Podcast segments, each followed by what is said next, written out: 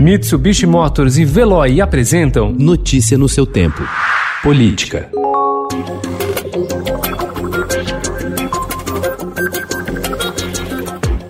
Os sete procuradores que pediram renúncia da Força Tarefa da Lava Jato de São Paulo anteontem alegaram que a procuradora Viviane Martinez atuou para barrar novas investigações, delações premiadas e acordos de leniência. Em documento encaminhado ao Conselho Nacional do Ministério Público, eles afirmaram que Viviane, titular do 5 Ofício Criminal, área do Ministério Público Federal, responsável pela Força Tarefa, conduziu um processo de desmonte da operação. Procurada, ela informou que não daria entrevista.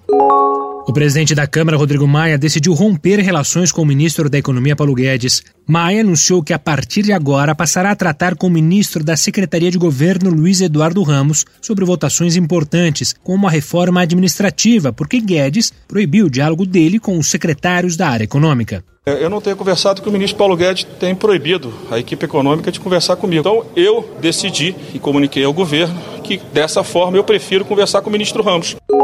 O ministro-chefe do Gabinete de Segurança Institucional, o general Augusto Heleno, reagiu ao aumento das críticas à política ambiental do governo Jair Bolsonaro, que ameaça o acordo comercial com a União Europeia e causa apreensão até mesmo no agronegócio. Em entrevista ao Estadão, Heleno disse que as denúncias têm o intuito de apenas prejudicar o presidente e que há um exagero nos dados divulgados fora do Brasil por questões ideológicas.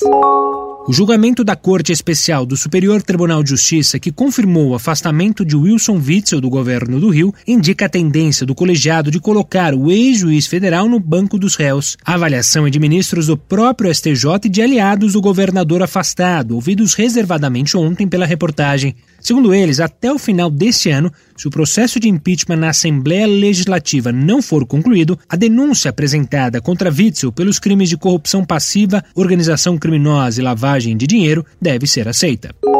A Câmara Municipal do Rio de Janeiro rejeitou ontem, por 25 votos a 23, a abertura de processo de impeachment do prefeito Marcelo Crivella, pré-candidato à reeleição. O pedido acusava o prefeito de cometer improbidade administrativa por manter servidores públicos no entorno de hospitais municipais com a missão de impedir o trabalho da imprensa e evitar reportagens sobre eventuais problemas nas unidades de saúde, conforme revelou reportagem da TV Globo na segunda-feira.